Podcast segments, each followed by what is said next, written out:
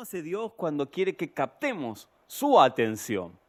¿Cómo hace Dios para que veamos lo que no estamos queriendo ver? O para abrirnos una puerta y que podamos acceder a ella cuando estamos mirando en dirección contraria. Yo titulé este sermón Bengalas de Colores, por lo que contaré a continuación. El 18 de febrero del 2017, hace poquito, el jefe de una tripulación, jefe de maquinarias, llamado Fernando Argibay, que estaba conduciendo el Senajid 1, vio cómo su embarcación comenzaba a sucumbir en el océano. Era un barco pesquero que se había metido mar adentro y por errores de cálculos, por toparse contra eh, un iceberg, lo que produjo esto es una ruptura, entró a drenar agua y agua y no podían controlarla. Fue sabio para tocar la retirada, armaron algunos botes inflables y comenzaron a irse del barco, pero tristemente la mitad de su tripulación sucumbió hasta ante este accidente fatal. Pero luego ellos tuvieron que comenzar tres días de naufragio, tres días en donde estaban en el alta mar y comenzaron a padecer frío, comenzaron a padecer alucinaciones. Y Fernando tuvo que tomar una decisión, ya había tirado tres bengalas, le quedaba solo una. Y estaba al tercer día de este naufragio, comiendo solo galletitas comiendo solamente algunos vestigios de comida que tenían en algún bolso. Ya no podían más, él estaba muriendo junto con sus eh, eh, marines a cargo. Y entonces miró al cielo y dijo, Dios, esta última bengala haz que llame la atención de alguien. Y antes de desmayarse, la arroja al cielo. Un, un barco pesquero a unos kilómetros de ahí, barco pesquero argentino, a unos kilómetros de ahí, vio la señal, llamó su atención e inmediatamente corrieron en busca de quienes estaban tirando esta señal. Y lograron salvar la vida no solamente de Fernando, sino de todos los marines que estaban con él. Cuando Dios nos llama la atención, no es para que muramos, no es para que digamos, ay, pero entonces ¿por qué me sucede esto, Dios? Cuando Él nos llama la atención, es para preservar tu vida cuando Él nos llama la atención de alguna manera, es para que nosotros entendamos que es para vida eterna, para salvación. Porque posiblemente muchas veces caminamos en dirección a un precipicio y no nos damos cuenta. Entonces Él, cual bengala de color, tira al cielo para que digamos, hey, ¿qué está pasando? Y lograr captar nuestra, nuestra atención. Y una vez que tiene nuestra atención, entonces puede hablarnos de cualquier manera. Como ahora, como yo hice recién al contarte esta historia verídica del 2017 de esta embarcación española, que sucumbió obviamente, pero que preservó la vida de varios marines. Y hoy Dios quiere llamar tu atención. Por eso quiero hablarte de dos historias, solo dos, rápidamente, para que veamos con cuál de ellas te identificas. Y para que veamos si podemos tener empatías y que evitemos dar una vuelta innecesaria, evitemos kilómetros de camino que no nos, ah, no nos suman, no nos bendicen, no nos alientan. Cada dos por tres Dios ha de llamar tu atención. Ha de llamar tu atención como lo ha llamado conmigo o me la vive llamando cuando estoy haciendo algo incorrecto y Él tiene que captar mi atención para poder hablarme. A veces vamos a la presencia de Dios y vamos con tantas cosas en la cabeza. Vamos con tantos prejuicios a escuchar lo que Dios quiere decirnos. Entonces Él tiene que captar nuestra atención de alguna manera y en ese momento que nos tiene atentos es ahí donde nos habla y nosotros comprendemos qué nos quiere decir. La primera historia que te quiero contar es muy conocida por el ambiente cristiano. Si nos miras por primera vez, déjame relatártela, cual historia corta y sencilla, pero con profundidades que quiero transmitirte en este instante. Hay un hombre llamado Saulo que perseguía a los cristianos y sentía que sean matados, torturados. De hecho, el primer mártir que se llamó Esteban, él fue consintió, él dio su consentimiento para que lo mataran a pedreadas por hablar de nombre o en nombre de Jesucristo, una persona que habían crucificado algunas semanas atrás, pero que ellos seguían diciendo que estaba vivo. Así que Saulo dice la palabra de esta manera, respiraba amenazas, respiraba formas de cómo puedo hacer para detenerlo. ¿Has respirado alguna vez enojo, fastidio? los tengo que eliminar, decía Pablo. Tengo que eliminar el cristianismo. De esa manera, dice la Biblia, que vivía Pablo, o bueno, futuramente el apóstol Pablo, en este momento Saulo. Tenía algunas cartas que iban a apresar a algunos cristianos en Damasco, así que cuando está llegando a la ciudad, en el camino, de repente una luz brillante se topa con él. El caballo se levanta y él cae al suelo. Y en el momento que cae al suelo, todos los soldados escucharon una voz, pero no pudieron ver quién era. Sin embargo, Pablo fue el único que vio una luz brillante que lo ensegueció, literalmente, lo dejó ciego. Saulo no sabía si quedaría ciego para siempre, él no sabía, pero él estaba ante una luz brillante que le dijo, Saulo, ¿por qué me persigues? Oigan, Saulo perseguía a los cristianos, no a Jesús, o por lo menos perseguía a gente que adoraba a una persona que ya estaba muerta, no a una persona que estaba viva y que sale a su encuentro. Así que imagínense la situación en la mente del apóstol Pablo, quien en este momento es Saulo, que dice, pero ¿quién eres, Señor? Y entonces la voz, que es la, tipografía, la luz brillante y la voz audible de nuestro Señor Jesucristo, le dice, yo soy Jesús, a quien tú persigues. Dura cosa te es dar goces contra el aguijón. O sea, eh, sos un cabezón, porque vos estás yendo en contra de quién soy yo. Me estás queriendo perseguir a mí, es una tontería lo que estás tratando de hacer. Y Saulo le dice unas palabras maravillosas que están relatadas obviamente en el libro de Hechos que dice, Señor, dime, ¿qué quieres que haga? Señor, ¿qué quieres que haga?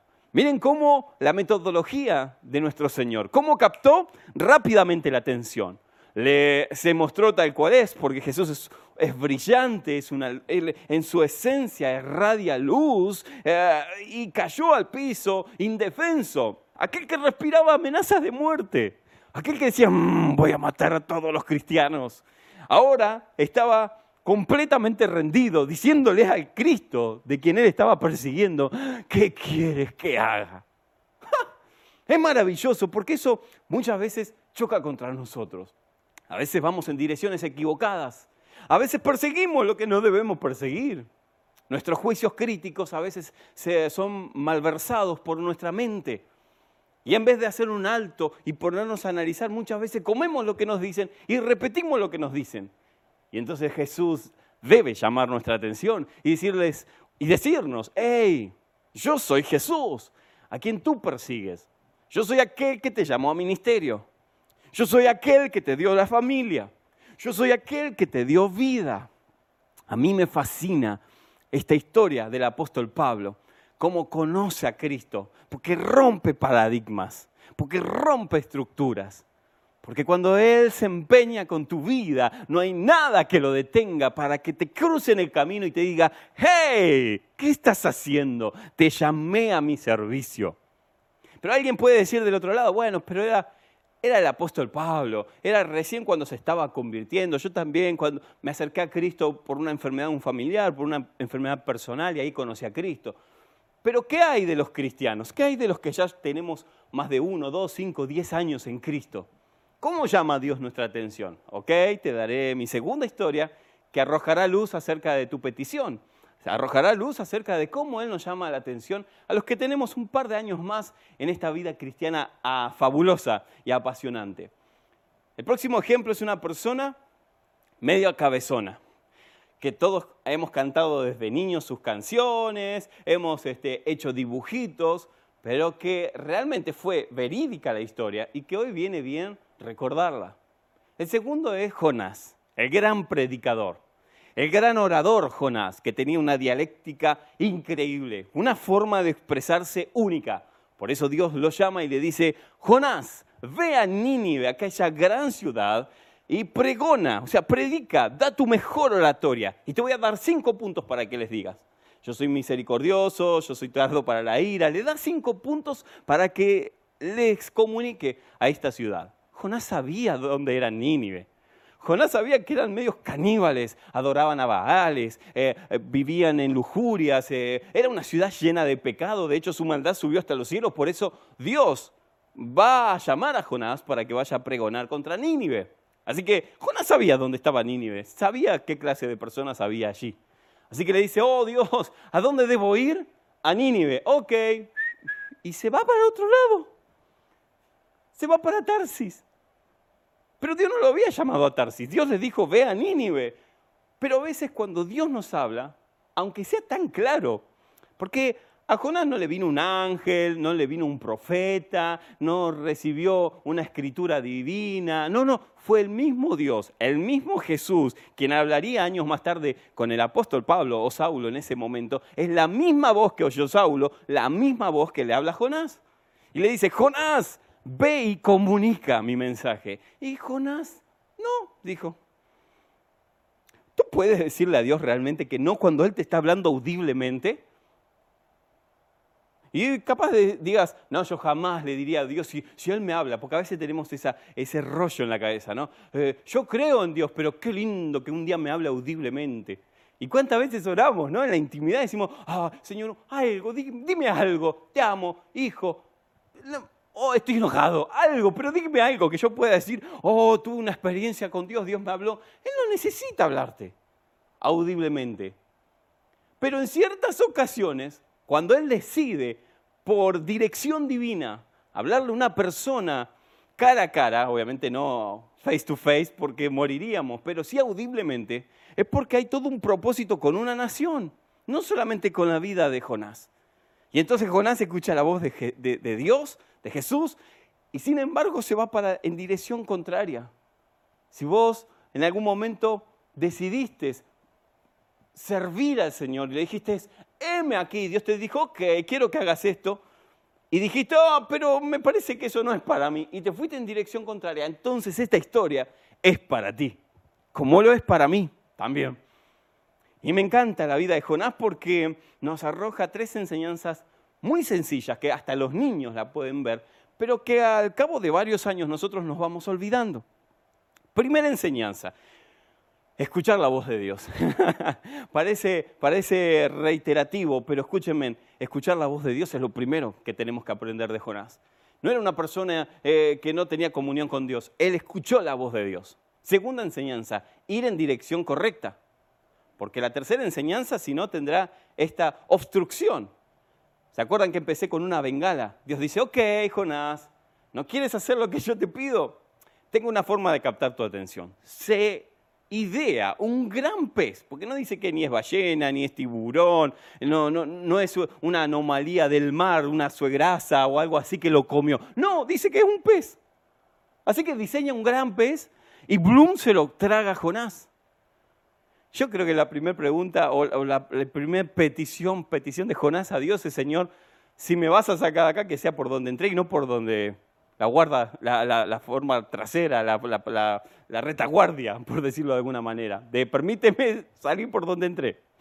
Pero dice la Biblia, es increíble, en Jonás 2.7, y me acordé de Jehová, en el vientre del pez, y me acordé de Jehová. Yo no puedo entender cómo, después de que Dios le habló, después de que Dios le dijo, Jonás ve y pregona, él recién se acuerda del mensaje que Dios le da adentro del pez.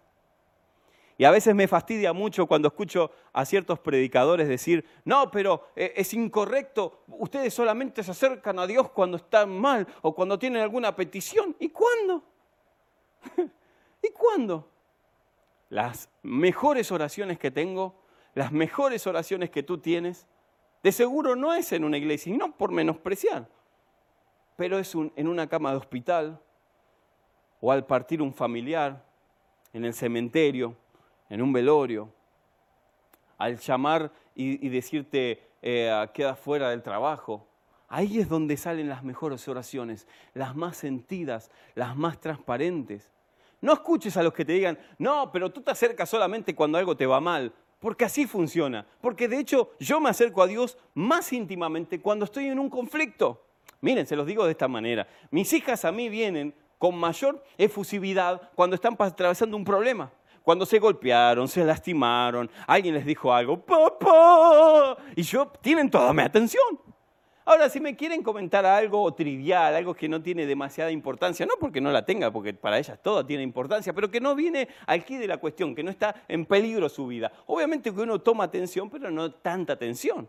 Pero cuando vienen, papá, me lastimé. Aunque sea un puntito el otro día, miren lo que le voy a contar, esto es un chimerío santo, pero el otro día vino mi hija, la más chica, la, la, la todoterreno, porque ella eh, decidió ser este, un desafío para la vida, y tenía un granito y decía, ah, me duele el corazón, papá. Y ella era tremendo, tenía un granito y le dolía, entonces para ella era el corazón. Así que, claro, no entendía, pero ella decía, me duele el corazón, y ella lo que quería decir era, me duele el granito. Pero a mí me captó la atención porque me lo dijo de una manera que no tenía forma de hacer otra cosa que no mirarla y escucharla.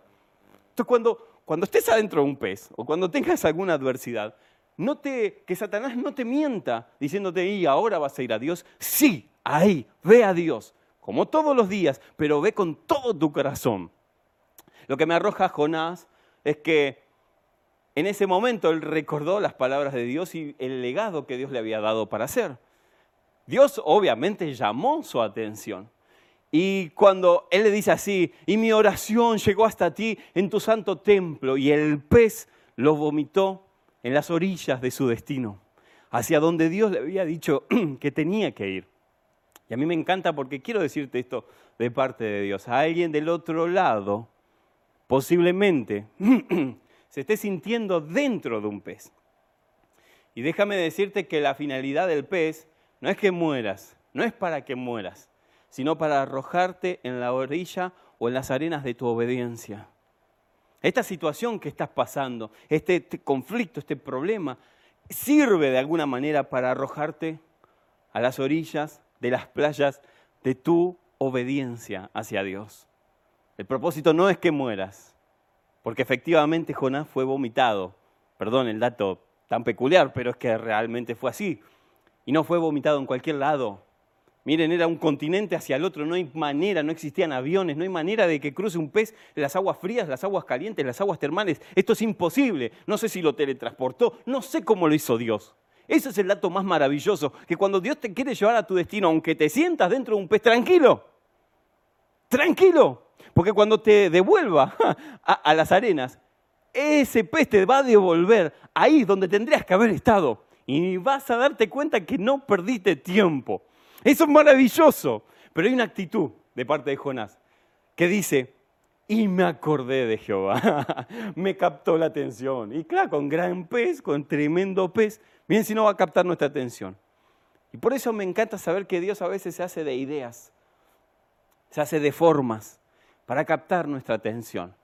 No es que te mande una enfermedad como muchas veces escucho por ahí, Dios se enojó y te castigó con una enfermedad, y te castigó dejándote sin un empleo, y te castigó por tu mala actitud. No, no, no, no, no, ese no es Dios, ese no es el Dios de la Biblia. Y perdonen que me ponga serio, pero me he hastiado de escuchar sermones tales como que, pero si te va bien es porque Dios te está bendiciendo porque estás en santidad, y si te va mal es porque estás en pecado. ¿Dónde dice eso en la Biblia? ¿Dónde? Ese no es mi Dios, ese no es tu Dios. Por favor, no escuches personas que te manipulan de esa manera. El texto que nosotros amamos eh, por, por soberanía divina es Juan 3:16, que dice, de tal manera amó Dios al mundo, no castigó, amó al mundo, que entregó a su Hijo unigénito, para que todo aquel que en él crea no se pierda, dice, mas tenga vida eterna. Y hasta ahí terminamos y decimos, wow, qué maravilloso, Dios me amó y punto. Y entonces escuchamos las voces de personas que nos manipulan diciendo, te va a ir mal si andas en desobediencia, o si le pifias vas a ver que te vas al infierno, o vas a, si desobedeces vas a ver que te va a ir todo mal, vas a entrar en maldición. No, porque luego de Juan 3.16 viene Juan 3.17. no sabían eso, ¿no? El 16 viene el 17. ¿Y qué dice el 17? Y no envió Dios a Jesús para condenar al mundo, sino para que tengan vida y vida en abundancia. Mas no envió Dios a Jesús para condenar, sino para salvar. Esto sé que irrita, sé que irrita, porque algunos dicen, pero entonces es libertinaje, hace lo que quiera. No, no, no, no, siempre lo aclaro. Yo amo a mi esposa y por el amor que le tengo temo dañarla, en cualquier aspecto sea. Yo amo a mi Señor y temo de Él, dañarlo en nuestra relación. Pero eso no quita que Él me está esperando que yo falle, cual soldado nazi, para castigarme o mandarme a la hoguera. No es así. Él siempre tiene misericordia. De hecho, esa fue el sermón que Dios le dio a Jonás para que pregonara. Y el pueblo se arrepintió, volvió a Jehová y dice que Dios los perdonó.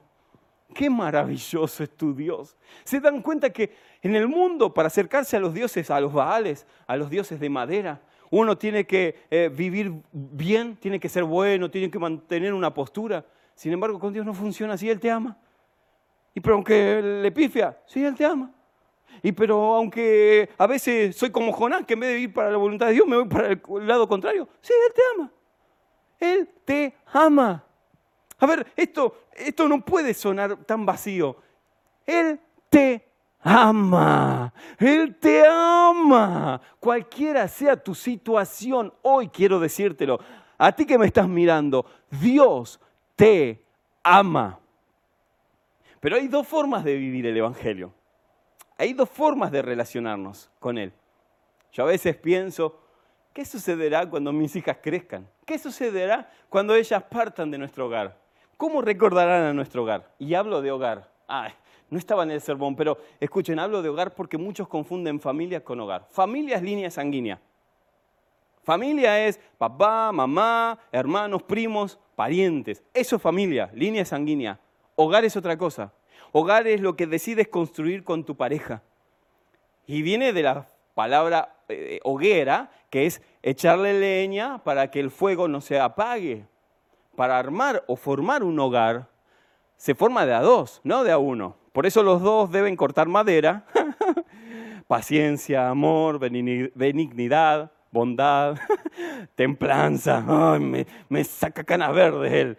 Bueno, eso, cada una de esas maderitas y tirarla todos los días a la hoguera para que el fuego no se apague del amor. Entonces hablo de hogar, no estoy hablando de familia.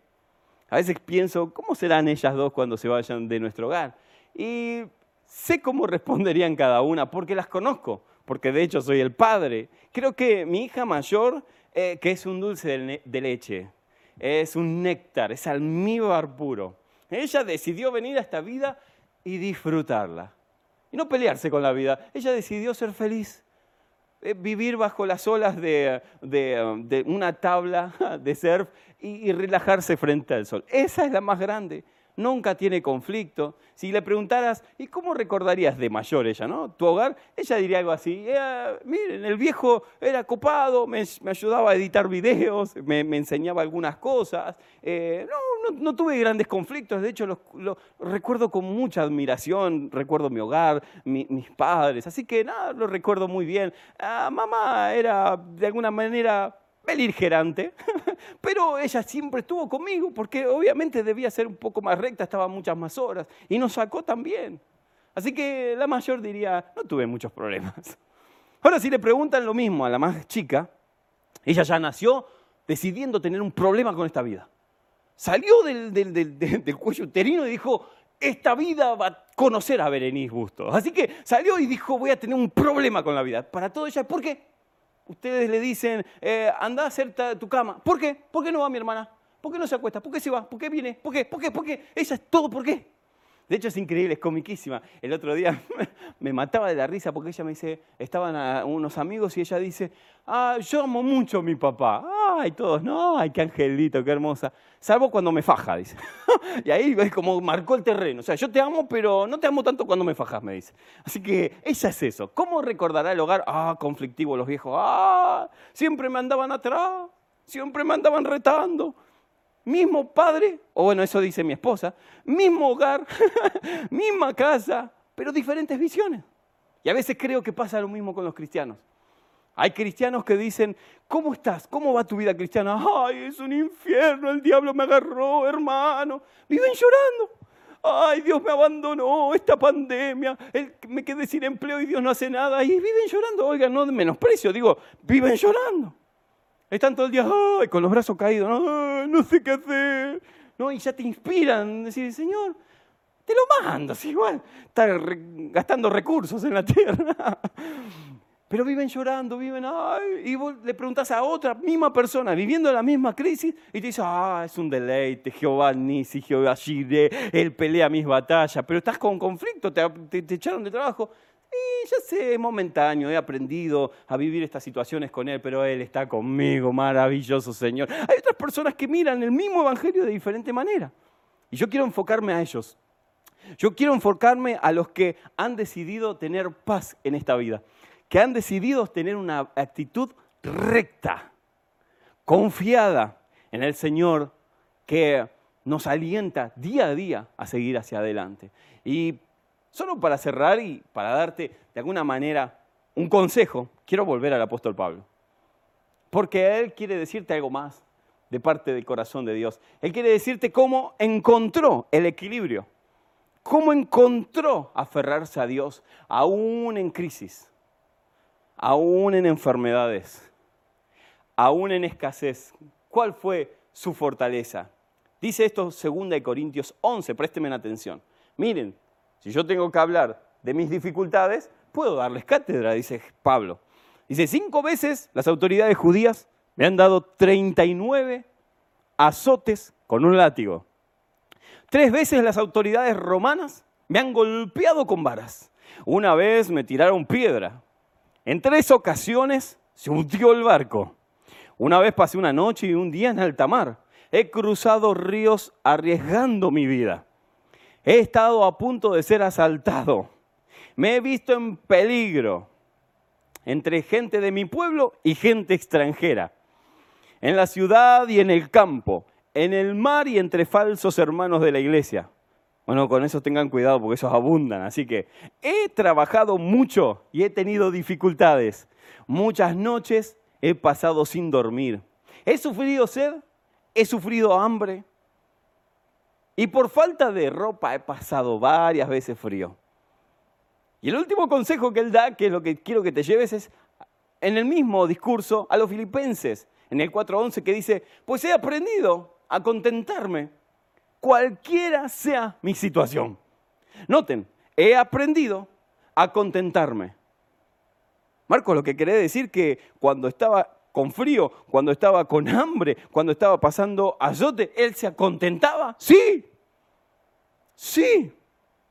Y eso es increíble, porque él no solamente nos enseña, sino que nos demuestra con su historia de vida que uno puede aprender a contentarse, que no es que a mí me nace, no, si no me nace, no me contento. No, él dice, y aprendí. ¿Y cuando uno aprende? ¿Cuándo uno tiene que rendir una materia y decir, aprobé? Cuando la pasa. Cuando te sientas en el pupitre y comienzas a escribir la evaluación. Entonces, cuando viene una prueba, cuando Dios manda una bengala al cielo para captar nuestra atención, Él está expectante ver cómo aprobamos esa materia. Y posiblemente algunos reincidan en la misma materia porque no la aprueban. Y Señor, ¿hasta cuándo? Y hasta que apruebes, hasta que te contentes, cualquiera sea tu situación. Miren, dice, sé vivir en pobreza y sé tener abundancia. ¿Cuántos se contentarían en pobreza? Está bien, no los tengo acá, no me pueden decir amén, gloria a Dios.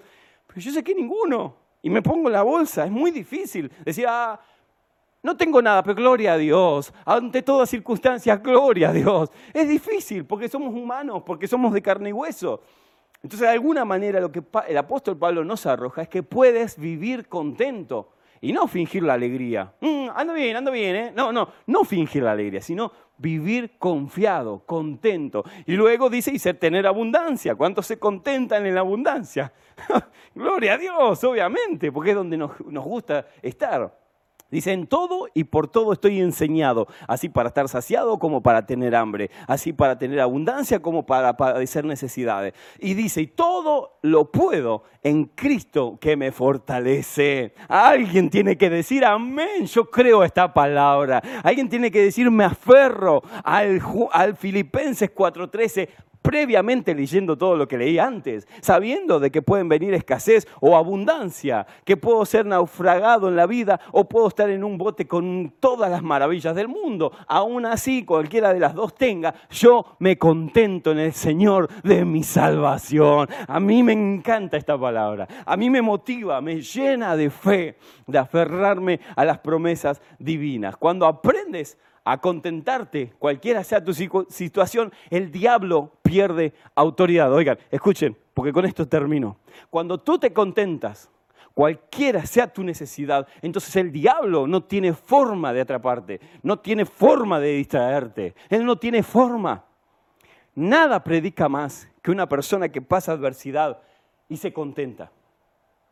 Nada predica más que tú confiando en el Señor cuando estás pasando una tribulación.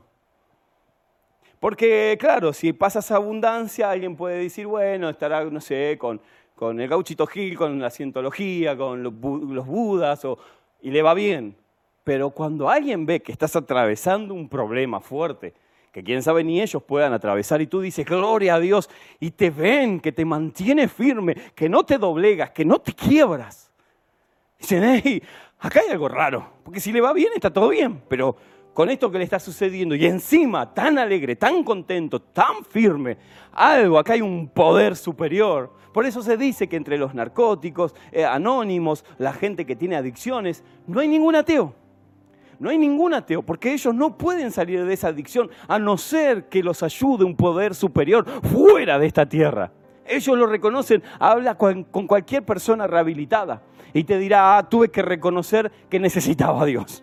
Tuve que reconocer que necesitaba a Dios, un poder superior porque no podría haber salido de alguna manera. Para terminar, quiero decirte que nada predica mejor que tu firmeza, que tu carácter en medio de una tormenta. Eso predica más que mil palabras. Eso habla de ti más que todo lo que puedas decir con tu boca. Y es increíble porque el diablo cuando pierde autoridad empieza a trabajar o sigue trabajando bajo los propósitos de Dios. Yo siempre recuerdo una historia, ya con esto termino, de un hombre, un pastor, que no tenía para comer, que había pasado algunos días, ya no tenían pocos recursos, y entonces llegó el día que ya no tendría nada para cenar con su familia. Y se pone a orar, dice, vamos a orar, vamos a pedirle a Dios que Él ah, nos sustente. Y comienzan a orar y, con fe, y Señor, qué rico comer, no sé, un pollo rostizado y comer postre helado. Y, le pidieron a Dios. Así que el diablo que estaba escuchando, es una metáfora obviamente, pero el diablo que estaba escuchando al pastor dice, ah, ahora yo voy a enseñarle quién lo puede prosperar sin que sea Dios necesariamente. Ahora le voy a enseñar una lección. Así que hable, habla con algunas personas que trabajan con él eh, en la oscuridad y le dice, vayan, compren, compren pollo rostizado, compren helado, compren todo lo que él está pidiendo. Y cuando golpeen la puerta y él pregunte, ¿quién lo mandó? Ustedes le dirán, el diablo. Ok, dicen los secuaces. Así que van a comprar todo, llegan, golpean la puerta. Sale el pastor y dice, sí, dice, esto es para usted. Y él empieza a ver ¡Ah! lo que le pedía a Dios, el pollo rostizado, el helado, y bolsas y bolsas de mercadería. Así que los otros hombres están mirándolo, esperando que le diga, ¿y quién lo mandó? Y nada, el pastor, ¡ay, qué rico! Muchas gracias, agarrando la bolsa. Dice, Señor, Señor, dice, ¿no nos va a preguntar quién lo mandó? No, buen hombre, dice, si cuando Dios manda, hasta el diablo obedece. A mí me encanta saber que cuando Dios manda todo lo que te está sucediendo, obra para tu bien, obra para tu bien. Yo quiero orar por ustedes, ya cerrando este momento y diciéndote una vez más, si Dios ha de captar tu atención, que sea como el apóstol Pablo, que sea para un propósito, no te rebeles ante su voz, porque siempre, siempre te llevará a tu propósito, cualquiera sea tu situación. Oramos.